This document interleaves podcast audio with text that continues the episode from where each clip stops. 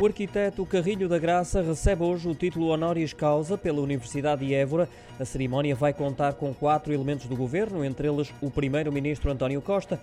Os restantes são Elvira Fortunato, da Ciência, Tecnologia e Ensino Superior, Ana Abrunhosa, da Coesão Territorial Eduardo Cordeiro, ministro do Ambiente, o que acaba por reforçar a importância de Carrilho da Graça para a arquitetura portuguesa desde 1977. É considerado por muitos uma referência, sendo também reconhecido além fronteiras, com projetos espalhados por 15 países nas mais diversas latitudes.